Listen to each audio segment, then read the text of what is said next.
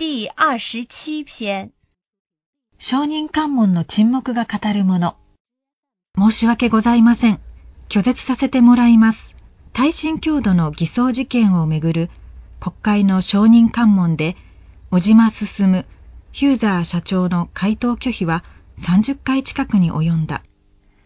テレビの中継を見て、歯がゆい思いをした人も多かっただろう。しかし法律では、正当な理由があれば証言を拒否できると定められている。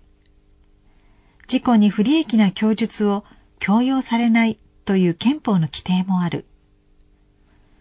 拒否が連発された関門には、ほとんど意味がなかったかといえばそうではない。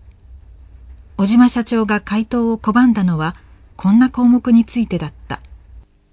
構造計算書の偽造をいつ、どこで知ったか。ヒューザーで急遽開かれた会議の内容。販売中のマンションが問題物件だといつ認識したのか。いずれも事件の核心部分にあたる。回答を拒むのは認められた権利の行使だが、証人にとっては不利な事態を招く一面もある。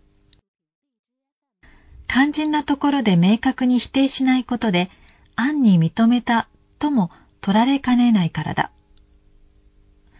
世間がやはり後ろ暗いところがあるのかといった見方に傾くとしても、口を開くよりはいいと考えたのだろうか。黙して語らずというが、黙してもなお語るところがあったように思う。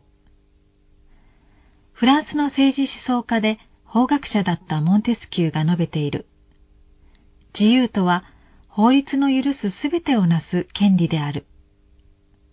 国会で目された部分の実装が法律の許すすべての範囲を踏み外していなかったかどうか、その究明はこれからだが、沈黙は問題のありかを繰り返し指し示していた。2006年1月19日